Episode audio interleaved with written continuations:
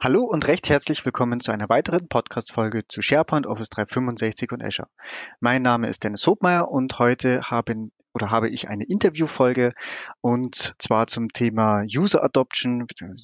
Benutzerakzeptanz mit dem Yusi Mori. Hallo, Hallo. Yusi. Hallo Dennis. Ja, vielleicht äh, kannst du dich einfach mal kurz selber vorstellen? Also erstmal danke für deine Zeit, äh, mhm. die du äh, ja aufbringst, um uns ein bisschen was auch über User Adoption zu erzählen und äh, wir werden uns da einfach ein bisschen austauschen. Mhm. Ähm, genau, sag einfach mal kurz, woher du kommst, was du, was du tust und äh, man wird es wahrscheinlich auch in deinem Akzent hören. Ähm, Danke. Aber bitte, schieß los. ja, äh, mein Name ist Jussi. Ähm, ich bin gebürtiger Finne, bin aber in Zürich aufgewachsen, ja, äh, mit einem schönen Schweizer Akzent. Ähm, Zürich aufgewachsen, äh, bin jetzt seit 2007 mit SharePoint unterwegs, habe SharePoint angefangen äh, im IT-Pro-Bereich, bin dann aber ziemlich schnell in die äh, Business-Seite gewechselt, äh, Change Management, äh, Requirements Engineering und natürlich, äh, was zu Change Management gehört, ist die ganze User Adoption, respektive End-User Training, Power User Training etc. Und das ist etwas, was mir nahe am Herz liegt. Und da das ein sehr komplexes, interessantes Thema ist, habe ich mich äh, diesem Thema ein bisschen angenommen in der ganzen Office 365 Community. Sprich, ich bin in vielen Konferenzen unterwegs als Speaker, organisiere auch SharePoint Saturday Helsinki und Zürich, respektive Central Europe. Und bald noch eine dritte SharePoint Saturday, die noch nicht announced ist. Das heißt, das ist noch ein Geheimnis zurzeit. Ja. Wunderbar. Du bist ja auch MEP, richtig? Ja, genau. Äh, das fünfte Jahr jetzt. Ich hatte mal noch eine, eine äh, kurze Pause äh, von eineinhalb Jahren. Das heißt, ich bin letzten Oktober wieder MVP geworden. Ja, genau. Und ja, alles so, was halt dazugehört. Ja, wunderbar, sehr spannend. Ich finde auch das äh, generell das Thema User Adoption äh, sehr, sehr spannend, weil mhm. also meistens unterhalten wir uns zwar immer irgendwo technisch, aber ähm, gerade in dem ganzen Prozess und mittlerweile ist es ja einfach ein, ein ja, wie du schon gesagt hast, eigentlich ein Change-Management-Prozess, wenn ich ja. eben entsprechende Tools einführe. Und da können wir jetzt bei Office 365 uns eigentlich ein beliebiges Tool rauspicken. Da kommen auch immer wieder neue hinzu. Wir haben mit mhm. Neuerungen zu kämpfen. So, mit denen müssen wir letztendlich umgehen. Jetzt ist es ähm, ja, jetzt ist, gibt es da irgendwo so eine, so eine Mischung, dass eigentlich äh, 70 Prozent äh, Adoption und Change Management ist und eigentlich nur 30 Prozent ist technische Doing. Das muss man natürlich Richtig. auch sitzen und das mhm. muss man mhm. natürlich auch wissen, wie man das macht, dass das auch technisch funktioniert. Aber wenn der Benutzer am Ende äh, das tollste und beste Tool hat, ähm, aber nicht weiß, was er ja. damit machen soll oder damit nicht abgeholt wird und genau. es vielleicht auch politisch nicht richtig positioniert ist, dann bin ich raus. Ja, ich meine, ich, ich äh, äh, vergleiche es immer so, du würdest ja auch nicht einen dahergelaufenen Typen von der Straße einen Formel-1-Wagen fahren lassen. oder? Aber das ist genau was passiert, oder? Du, du hast einen Ferrari in der Garage und die Leute fahren mit dem Dreirad rum, ja? Ähm, das ist genau das Problem von User Adoption. Es ist so ein komplexes Thema und so, so komplex, wie die Menschen selber sind. Und daher haben viele Kunden einfach aufgegeben, haben gesagt, hey, das ist uns zu schwierig. Wir machen einfach das, was sie schon immer gemacht haben. Wir machen Manuals, wir, wir schicken ein paar in, in Classroom Training und dann funktioniert das schon irgendwie, ja. Und dann mhm. fragt man sich nach einem Jahr, okay, warum adaptieren die Leute unser, unser Zeug nicht? Wir haben ja die beste Technologie, wir haben Custom Coding gemacht, wir haben Corporate Branding rauf und runter gemacht und ja, niemand nutzt es. Ja, ja ich glaube, da beißt sich dann oft so ein bisschen ne, auf der einen Seite, ich sage jetzt mal moderne Technologien wie Office 365 und wenn ich jetzt noch komme mit eigentlich klassischen auch Trainingsansätzen, ähm, wie, wie man es in der Vergangenheit gemacht hat, ja, da muss man vielleicht auch was adaptieren. Ich möchte vielleicht auch ein Beispiel vielleicht sagen, was, was jeder kennt, eigentlich die Erfolgsstory von Apple. Ich glaube, die sind äh, deshalb so erfolgreich geworden, weil die Bedienung einfach war, mhm. also ist durch genau. die Einfachheit bestochen. Mhm. Jeder konnte damit umgehen. Ähm, mhm. das mit Sicherheit, ja, da waren sicherlich nicht alle Funktionen drin und beim, weiß ich nicht, beim Bluetooth und beim WLAN kann ich nicht noch irgendwie auswählen, was für einen Key und was für eine, aber ist ja egal, er macht, er handelt das, ja. Ja, genau. Es, ja. es, interessiert die Benutzer nicht. Er handelt es automatisch aus. Er findet meine Nachbargeräte und so weiter. Genau. Ähm, schau, es funktioniert. Schau, Dennis, im Ende de, am Ende des Tages ist es dem User, Entschuldigung, scheißegal, ob es nun SharePoint oder Teams oder OneDrive oder was auch immer ist. Ja? Der User möchte einfach so schnell und einfach wie möglich seine Arbeit erledigen. Ja? Möchte die Dokumente finden, die bearbeitet wurden, möchte die Geschäftsprozesse befüllen können, so einfach wie möglich. Es geht um Finden, Verarbeiten und Teilen von Informationen und, und das so einfach wie möglich. Ja, weil wir müssen anhand von Informationen, muss der Information Worker Entscheidungen treffen, mehrere hundert pro Tag. Und wenn es halt schwierig ist, die zu finden oder wieder zu teilen, dann äh, verlierst du an Nutzerakzeptanz. Und da hast, wie, wie, wie, wie du richtig gesagt hast, es geht um die Einfachheit, diese, sagen wir, Standardprozesse zu, be, zu befolgen. Und ja, genau, mhm. der Erfolg von Apple liegt daran. Ich meine, Nokia war ja damals, war damals sehr groß, als Nokia die einfachsten Mobiltelefone hatten, die zu, die zu bedienen waren. Das waren damals noch versus Motorola und Ericsson, wie, wie die alle hießen. Und die waren einfach, du brauchtest du fast ein PhD, um diese Mo Mo äh, Mobiltelefone zu nutzen. Und Nokia hatte das einfachste Be Betriebssystem. Ja, und mit dem Smartphone haben sie es halt dann verkackt. Ja, und dann kam halt Apple mit ihrem einfachen UI und es war, es funktioniert, es war schnell, responsive und das hat halt dazu geführt, dass halt Apple so die, die Erfolgswelle geritten hat. Ja.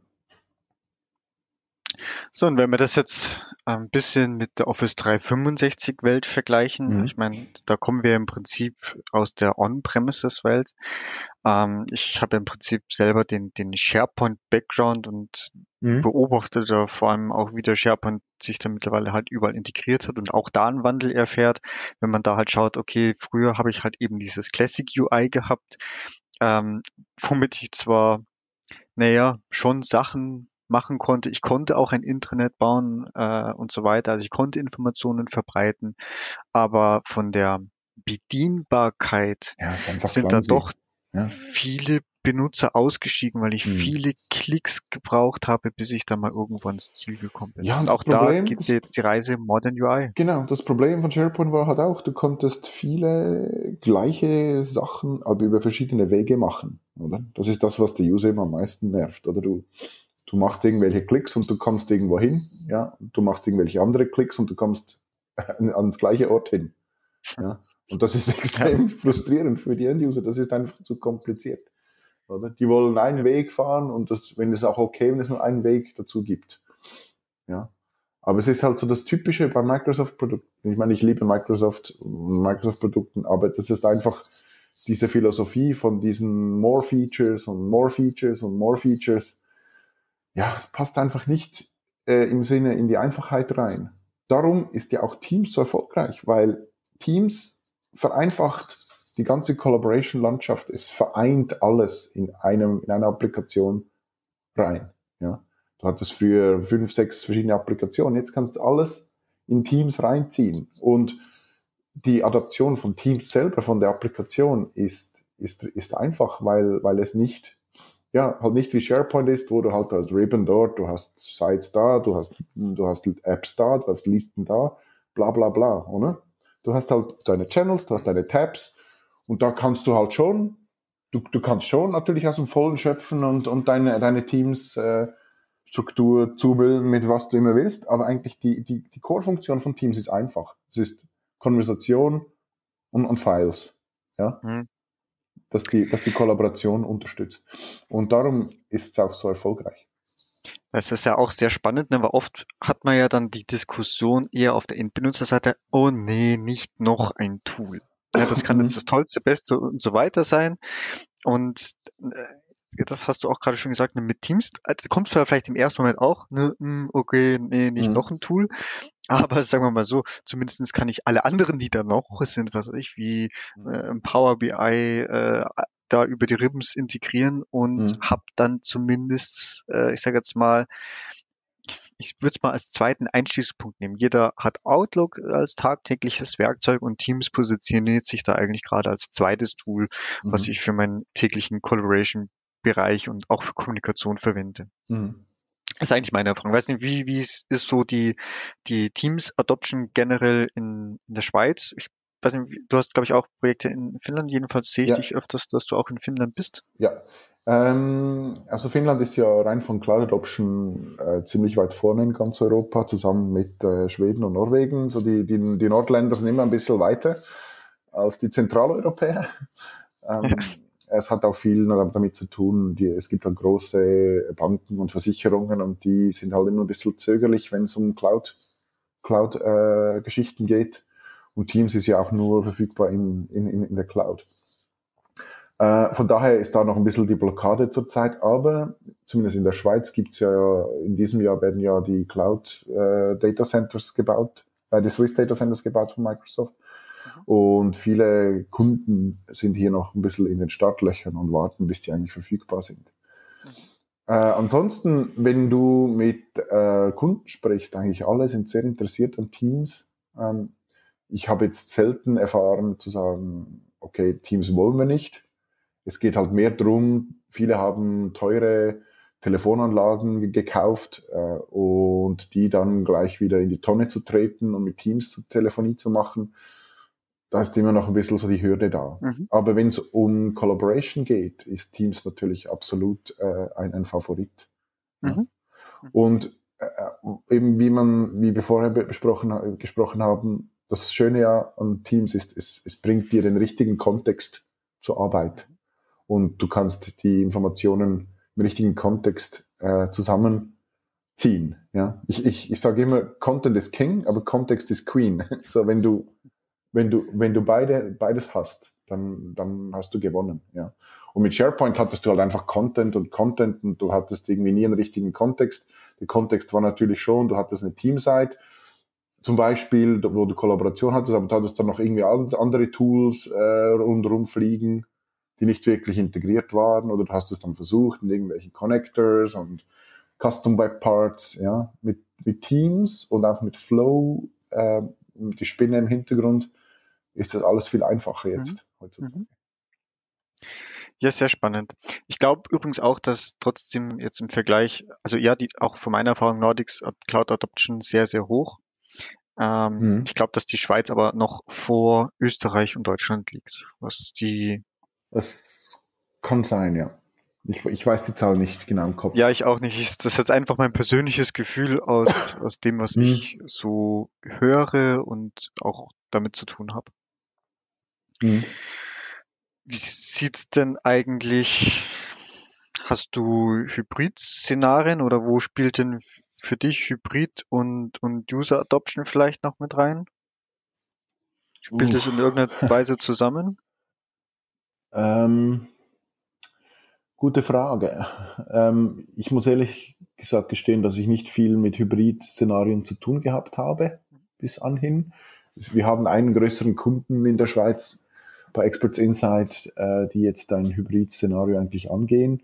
Von daher bin ich gespannt zu sehen, was, wie das, wie das vom, vom Stapel geht. Hier ist natürlich wichtig, dass die Technologie ähm, so bereitgestellt wird, dass der User eigentlich gar nicht mehr merkt, ob er jetzt on-prem oder in der, in der Cloud ist. Mhm.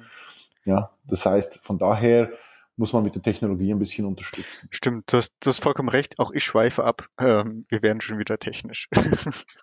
ja, ist, ist eigentlich ja nicht Ziel der User Adoption, wie du richtig sagst. Genau, genau. Aber das ist, das ist eines der Hauptprobleme von User Adoption, und zwar, dass, dass User Adoption in der Regel von der IT getrieben wird. Mhm. Und das ist völlig falsch. Ja. Wie? Du musst, das muss, das ist ein Change-Projekt eigentlich, eine Einführung von Office 365, weil es, es hat ein, ein einen absoluten Wechsel oder Transformation von, von der Arbeit zu tun, die, die ein Benutzer oder die ein End-User hat.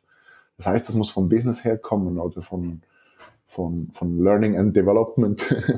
oder halt von, von Internal Communications, aber nicht von der IT. Weil die IT, die bauen Tools, die IT-Leute verstehen, aber nicht End-User. Ja, das Problem war schon immer so. Und wenn du auch SharePoint an, an, anschaust, das ist ein es ist ein Tool, das von IT-Leuten für, für IT-Leuten gebaut worden ist. Darum haben auch viele End-User so viele Probleme damit, ja. Ja, korrekt, korrekt. Mhm. Ähm, was ist denn für dich, ein Ansatz für, für modernes Training, um eben da die Benutzerakzeptanz zu fördern? Mhm. Also es gibt da verschiedene Konzepte. Ähm, das, das, das eine, das jetzt wirklich so ein bisschen im, im Hype ist, nennt sich Blended Learning. Äh, Blended Learning, da hast du einfach verschiedene, äh, sagen wir mal, Lernmedien, die du dem User zur Verfügung stellst. Und im Versus Classic, wie man es früher gemacht hat, hast Leute in den Kurs geschickt, ja, die gingen in den Kurs oder du hast dann irgendwie Manuals abgegeben, hundertseitige PDFs ähm, heutzutage funktioniert das nicht mehr. Auch schon nur darum, weil sich die Office 365 Features irgendwie im zwei, drei Wochen Takt ändern. Ja? Das heißt, du kannst, du kannst das nie, niemals kannst du das irgendwie, ähm, kannst du da up to speed bleiben mit, mit, mit deinen Lernmaterialien. Das heißt, du musst irgendwie äh, einen anderen Weg finden, die End-User abzuholen. Und zwar mit kleineren, verdaubaren, verdaubaren Häppchen von, von Informationen. Und beim Blended Learning geht es darum, du hast verschiedene eben ähm, Lernmedien oder Lerninhalte. Das können Videos sein, das können Infographics sein, Quick Guides etc. Und das Wichtige ist, und das Wichtigste ist aus meiner Sicht, dass du diese Lerninhalte dem User dann vor die Nase wirfst, wenn sie oder er die am meisten brauchen. Sprich, du äh, du, du schließt den Gap zwischen Arbeit und, und Lernen. Und das geht eigentlich nur über kontextbasierte Lern, Lernframeworks, wie zum Beispiel Habit. Ja. Habit ähm, ist, ist so, ein, so ein Ding, wo du halt Lerninhalte direkt in den Kontext deiner Web-Applikation binden kannst und dem User eigentlich da die, die richtigen Lerninhalte zur Verfügung stellst, wo der User sie braucht. Und genau an diesem Moment und on demand. Habit ist ein Third-Party-Tool, oder? Genau. Okay. Genau. Hat äh, letztes Jahr die Best Office Add-in Award gewonnen ähm, an der European SharePoint Conference. Ja. Genau. Okay. Ja, das ist natürlich, das passt ja eigentlich irgendwo zusammen, ne? weil ähm, mhm. das ist ja auch belegt. Ich habe jetzt zwar auch jetzt die aktuellen Zahlen da nicht vor mir, aber die Aufmerksamkeitsspanne, die jemand heutzutage äh, zwölf Sekunden. Zwölf Sekunden, okay. Ja. In zwölf Sekunden, mein, mein Freund. Okay, das ja. ist, äh, mhm. das ist, ja, das ist nichts. Nein. Auch, auch eben mit den Classroom, nicht, also nochmals, Classroom-Trainings, die funktionieren an gewissen Sachen. Ähm, es, es geht nichts über Human Face-to-Face Interaction zusammen an einem Whiteboard und man äh, co-kreiert zusammen. Mhm. Ja, das ist das Beste eigentlich, aber das zu projizieren auf Tausende von Mitarbeitern ist, ist nicht möglich. Das heißt, du musst es irgendwie anders, anders machen. Ja. Mittlerweile muss man aber auch fairerweise sagen, ähm, dadurch, dass die Tools von der Bedienung her äh, also vielleicht ist es so ein bisschen ein Trend, der auch aus dem privaten Umfeld kommt. Ne? Also äh, jeder kennt, was weiß ich, GameX und, und was weiß ich, zigtausend äh, Apps, die jeder wahrscheinlich auf, auf seinem Smartphone hat, ob das jetzt, das könnte auch sowas sein wie einfach Meet, aber okay, kann ich Meeting erstellen, kann ich Interessenten erstellen. Das, das ist ja alles auf Nötigste reduziert. Das ist ja, äh, da kann ich ja das machen, da kann ich, da habe ich meistens einen Text, Beschreibung, was weiß ich, vielleicht noch den Termin, Uhrzeit, irgendwas. Und dann war's das auch wieder. Die, der, mhm. das ist ja der Trend. Ich habe eher 5000 Apps gefühlt auf dem Handy, ähm, aber nicht mehr ja, eine, die allumfassendes alles kann. Das, ja. das, aber wie viel brauchst du von diesen Apps? Jetzt mal ehrlich. Ja, das ist dann wahrscheinlich nur noch 10 Prozent. Ja, genau. Hätte ich jetzt mal. Aber du hast die halt. Ja, genau. Ja. Ich habe ich hab sie da und dann habe ich ein gutes Gefühl. Das, das ist, just in case. Das ist ja auch das, genau, das ist ja auch das Lustige, weißt du, mit Windows Phone, oder? Ich, ich liebte das Windows Phone Bedienungskonzept. Mhm. Es war wirklich das Beste, mhm. aber es hat sich nicht durchgesetzt, weil halt keine Apps da waren. Aber ich meine, du, du hast zwar hunderttausende, Millionen von Apps, aber du brauchst, was brauchst du? Du brauchst Facebook, du brauchst WhatsApp, du brauchst vielleicht E-Mail, äh, ja, YouTube vielleicht, Netflix mhm. noch. Spotify, ja. dann hast du wahrscheinlich irgendwelche Banking-Apps, äh, genau. Multifaktor. Genau. Und die hattest du alle auch in Windows Phone. Hattest du alle auch. Aber es hat sich nicht durchgesetzt, weil die Leute gedacht haben, oh, wenn ich jetzt auf Windows Phone gehe, gehe dann kann ich meine Lieblings-Apps nicht nutzen. Die du ja sowieso nicht nutzt. Das ist völlig paradox. Und das ist genau das Ding mit, mit User Adoption, oder? Es, es gibt so viele Misskonzeptionen bei, bei Unternehmen und bei End-Usern über die Tools und wie sie die Tools einsetzen sollen und warum sie überhaupt die Tools einsetzen sollen. Und das ist eines meiner, meiner Hauptpredigungen, wenn ich über User Adoption spreche. Du musst mit dem Warum anfangen. Warum soll ich jetzt Teams nutzen? Wenn ich anfange, dem User zu sagen, hey, schau mal, da ist jetzt Teams, da kannst du da kannst du Tabs einfügen, da kannst du Konversationen starten, da kannst du äh, Meetings machen. Dann sagt er, ja, pff, kann ich ja jetzt auch schon. Ja, das interessiert mich. Das ist, das ist, glaube ich, ein ganz, ganz wichtiger und spannender Punkt, den du da gerade ja. ansprichst. Ja. Mhm. Das heißt, du musst mit dem Warum anfangen. Simon Sinek sagt, das ist der Golden Circle. Start with why. Oder why, how, what. Warum nutze ich Teams? Ich sage dann immer, okay, warum sollst du Teams nutzen? Du hast deine Informationen im richtigen Kontext, da wo du sie brauchst und sparst damit Zeit, weil du nicht mehr hunderte von Applikationen befüllen musst. Du hast alles an einem Ort. Ja. Und, und wenn du damit anfängst, wenn du damit anfängst, dann denkt der User schon mal, hm, okay, macht Sinn, ja. Ja, okay, zeig doch mal. Ja. Da hast du ganz, hast, hast einen ganz anderen, äh, ganz andere Konversation mit dem End-User, wenn du so anfängst. Hm, dann kriegst du seine Aufmerksamkeit, weil dann äh, hast du ja im. Prinzip genau. indirekt einen, einen Painpunkt aufgezeigt, ähm, hm. der, der, den aber quasi selber entdeckt und merkt, ah ja, das ist ja meistens das Problem, ja. Informationen kommen irgendwo rein, meistens ist genau. es irgendwie per E-Mail und die Informationen sind irgendwo ja. verstreut. Das heißt, beim, was ich, wenn ich jetzt ja. zu einem Projekt brauche, dann habe ich vielleicht im Worst mhm. Case sogar noch die Dateien irgendwo in einem File-Share, die E-Mails habe ich irgendwie in meinem Postfach, dann habe ich vielleicht irgendwo noch äh, vielleicht auch. Schau mal, schau mal Dennis, die, die beste User Adoption ist dann, wenn der User selbst entdeckt, wie das Ding funktioniert. Du musst es, du musst es dem User nicht sagen, du musst es ihm zeigen. Show, not tell. Ja. Und wenn er dann selbst erlegt, ah, okay, ja, macht Sinn. Hm. Dann fängt er an auch da, dann, dann hast du die Nutzerakzeptanz. Und dann geht der, der, der Mann oder die Frau auch hin und erzählt dann seinem Kumpel beim, beim Kaffee. Sagt, hey, jetzt habe ich Teams mal probiert. Ich konnte irgendwie alles irgendwie in, in einem Bruchteil der Zeit machen, als vorhin. Schau doch das mal an. Und dann hast du gewonnen. Dann, dann hast du User mhm. Adoption. Das ist eigentlich die nächste Herausforderung, dass man sagt, dass man mal so eine kritische Masse auf dieses Tool äh, bewegt, dass dann auch tatsächlich mhm. was, äh, eine, eine, eine Kollaboration mit mehreren stattfindet, weil es ist dann natürlich schön, wenn ich das genau. jetzt als Einzelner äh, toll finde, dann kann ich das verwenden, wie ich lustig bin. Aber dann ist das mhm. natürlich lang nicht so produktiv, wie wenn ich äh, jetzt an einem Projekt tatsächlich mit mehreren Projektbeteiligten, die alle auch darauf fokussiert sind, dieses Tool zu verwenden und das heißt jetzt mal für mhm. ein, ein Beispielprojekt, um da einfach mal auf äh, als Proof of Concept oder einfach mal auf Tuchfüllung zu gehen. Und mhm.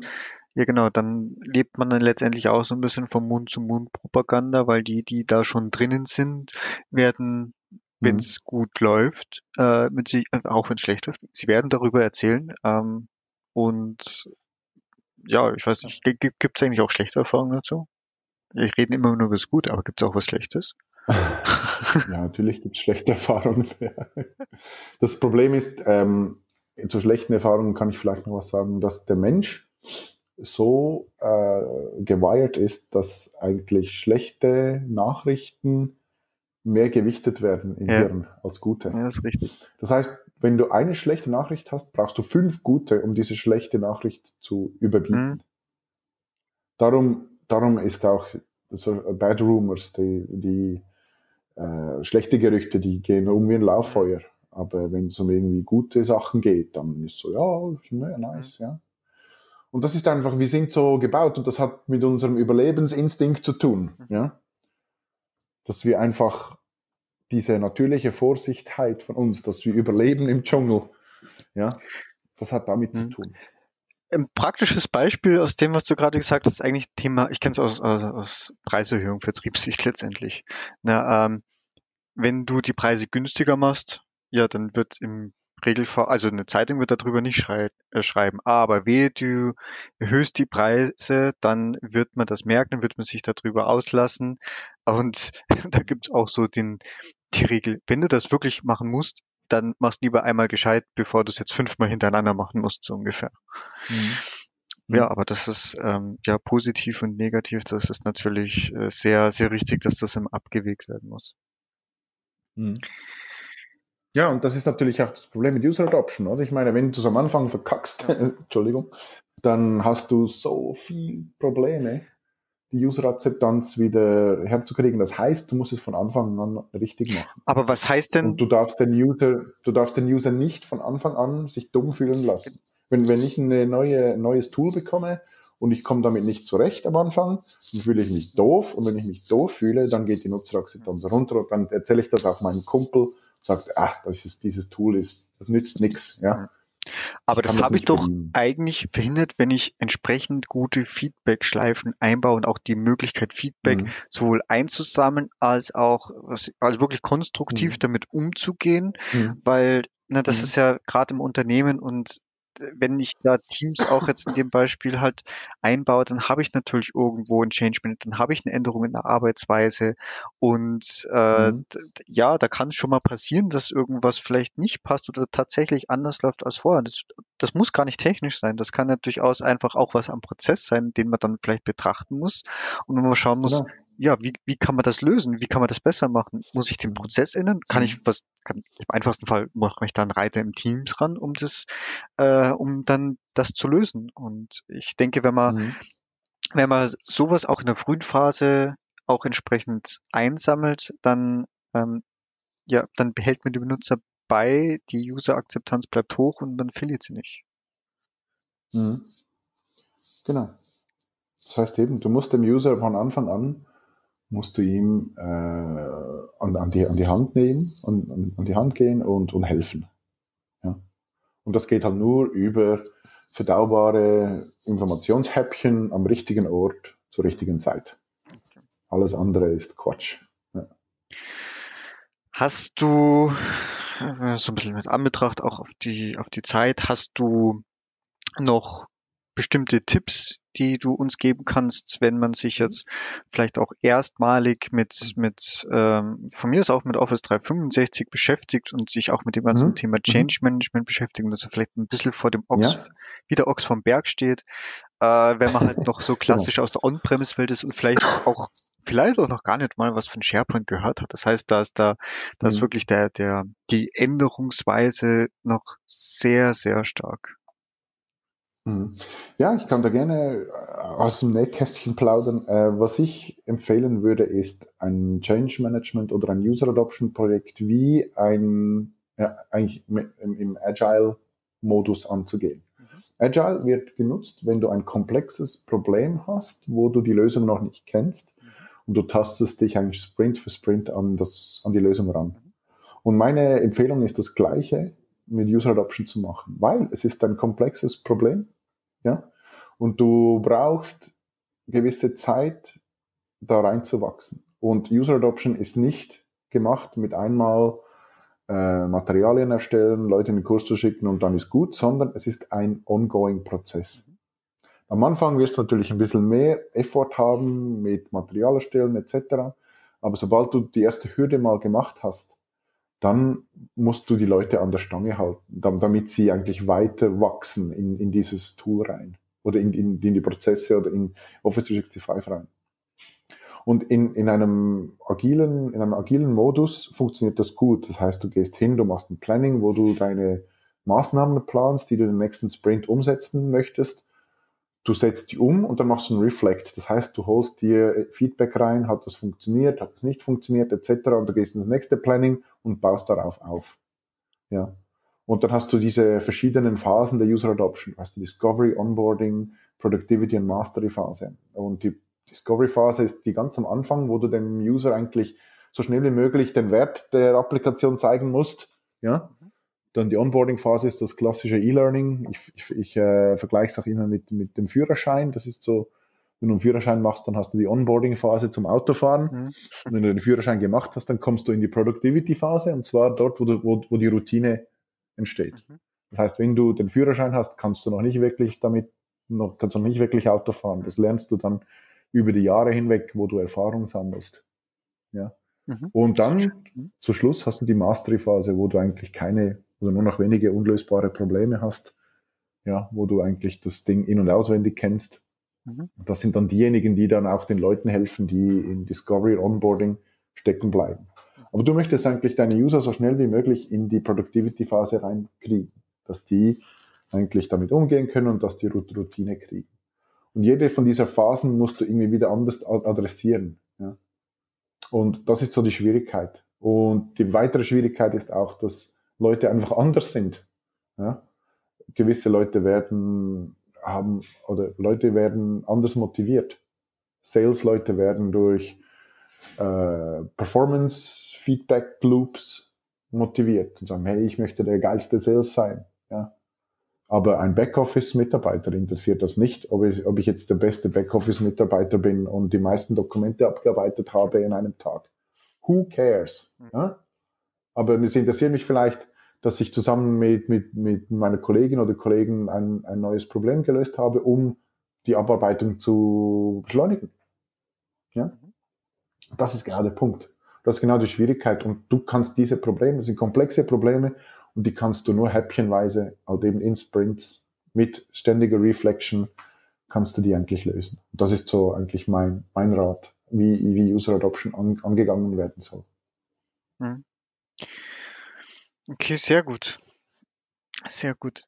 Das heißt, ähm, es ist ja letztendlich auch immer schön und das, was sich immer herauskristallisiert. Es gibt zwar, also wir haben die Basis mit 365 von der technischen Seite her und es gibt so viele Implementationen, die sich dann hier und da und auch von Arbeitsweise einfach variieren und unterscheiden, weil es halt auch einfach so viele ja, Unternehmenskulturen gibt, es gibt unterschiedliche Arbeitsweisen und es gibt unterschiedliche Arten und wie es äh, letztendlich positioniert ist. Und genau das muss man eigentlich dann in dieser Phase eben herausfinden. Ähm, zum einen, wie, was ich damit eigentlich dann überhaupt vorhabe, wie ich die Benutzer da mitnehme, damit ich am Ende des Tages einen Mehrwert für den Benutzer liefere, damit er im, im tagtäglichen Doing äh, im Idealfall natürlich produktiver hat und wenn es für ihn leichter ist, dann ja, haben mhm. die, die äh, den Kreis wieder geschlossen, dass es ja, dass es auch akzeptiert wird. Mhm. Gut, hervorragend. Ich glaube, wir haben soweit einen ganz guten Überblick bekommen. Ähm, danke mhm. auch für deine Tipps und für deinen Einblick zum Thema ja. User Adoption. Ich würde auch sagen, dass wir, wenn jetzt jemand da Lust drauf bekommen hat, wir werden in den Show Notes auch entsprechend deine Kontaktdaten verlinken, beziehungsweise ich nehme an, du hast auch einen mhm. Blog, oder?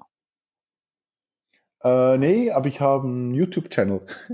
Okay, dann verlinken wir einen YouTube-Channel, den ich, den ich äh, vor ein paar Wochen gestartet habe, zusammen, zusammen mit Marijn Somers, ähm, mein Kumpel, der auch über User Adoption spricht, äh, aus Belgien, ja, aus Antwerp. Äh, wir, wir haben den YouTube-Channel Blaming the End User genannt. Okay. Und äh, das Konzept ist, äh, es ist ziemlich roh, der Content. Also wir, wir nehmen kein Blatt vor den Mund. Mhm. Ja. Aber auch sehr wertvoll. Also es soll lustig sein, äh, ein bisschen, manchmal ein bisschen unter der Gürtellinie vielleicht, mhm. aber es soll wertvoll sein. Das ist so das Konzept. Okay, ja. dann bin ich da mal gespannt. Ich ähm, werde ihn auf alle Fälle mit verlinken. Man sieht, ja, man gut. kann dich ja auch auf, äh, wir können ja auch auf dein LinkedIn-Profil verlinken, dass wenn man dich finden ja. möchte, dass man dich auch LinkedIn, findet. Facebook, Twitter, whatever. ja, also ja. im Prinzip einmal, einmal alles bitte. genau, genau. genau alles mit Zahne. Äh, auf welcher Konferenz bist du als nächstes? Sieht man, hat man die Chance, dich äh, irgendwo also, persönlich anzutreffen? Ja, ja, und zwar an der European Collaboration Summit, meine Session 50 Shades of User Adoption.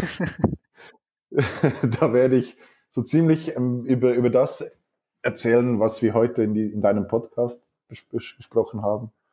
Ähm, bin sehr, sehr, äh, freue mich sehr auf diese Konferenz. Ja, äh, das Wochenende danach werde ich an der SharePoint Saturday in London auftreten mit dem gleichen Thema.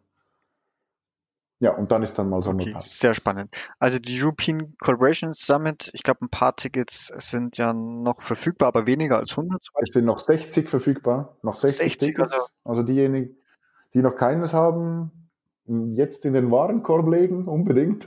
Ist die beste Konferenz in Europa über die Office 365 Collaboration Stack unbedingt da sein. Äh, am meisten Value für den Preis, den, den es gibt. Äh, definitiv kann ich bestätigen. Und die Konferenz ist Ende Mai, ähm, ich glaube 28. 29. sind die, sind die Konferenztage und am 27. gibt es mhm. noch Workshops extra, äh, falls noch nicht ausgebucht.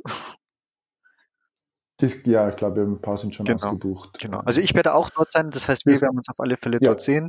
Ich werde auch die Konferenz noch entsprechend verlinken. Das heißt, wer da jetzt gerade auf den Geschmack gekommen ist und Pricing ist auch sehr attraktiv, ähm, ist bei, ich glaube, 350 Euro das Ticket. Ja, genau. Die, die Early Bird Tickets waren bei 170 Euro. Ja. Also eben verglichen mit anderen Konferenzen, die über, über die 1000 Euro gehen ist es, also es ist Genau, mit allen Größen, die man sich eigentlich nur vorstellen kann. Also äh, wahnsinnig viele MVPs, Leute auf Microsoft, äh, Lisa Juwonen, ja. immer sicherlich aus dem Office genau. und SharePoint-Umfeld auch kennt. Mhm. Äh, ja, und natürlich die Möglichkeit, die ganze Community auch dort anzutreffen, was zu lernen und mhm. das ist mit Sicherheit für jeden was dabei. Ja, und Experts Insight und Habit sind zusammen auch Diamond-Sponsor das heißt, die werden dort auch einen Booth haben, Booth äh, 48. So, wenn ihr da seid, kommt doch vorbei und wir können natürlich weiter über User Adoption sprechen. Hervorragend. Ja. Jussi, ich danke dir recht herzlichen Dank und ich wünsche dir, also heute ist Freitag, am Tag der Aufnahme, ich wünsche dir in dem Fall ein schönes Wochenende und allen Zuhörern äh, ja, viel Erfolg. Tschüss. Danke. Tschüss. So, ich hoffe, die Folge hat euch gefallen. Bei Fragen und Feedback stehe ich euch natürlich auch gerne per E-Mail zur Verfügung, also einfach podcast.hobmeier.net oder auch gerne die Audio-Community-App Upspeak. Und ansonsten würde ich mich natürlich sehr um eine 5-Sterne-Bewertung bei iTunes freuen, denn das ist zum einen eine unglaubliche Motivation für mich und hilft auch dem Podcast weiter im Ranking nach oben. Ich danke euch und bis bald. Tschüss.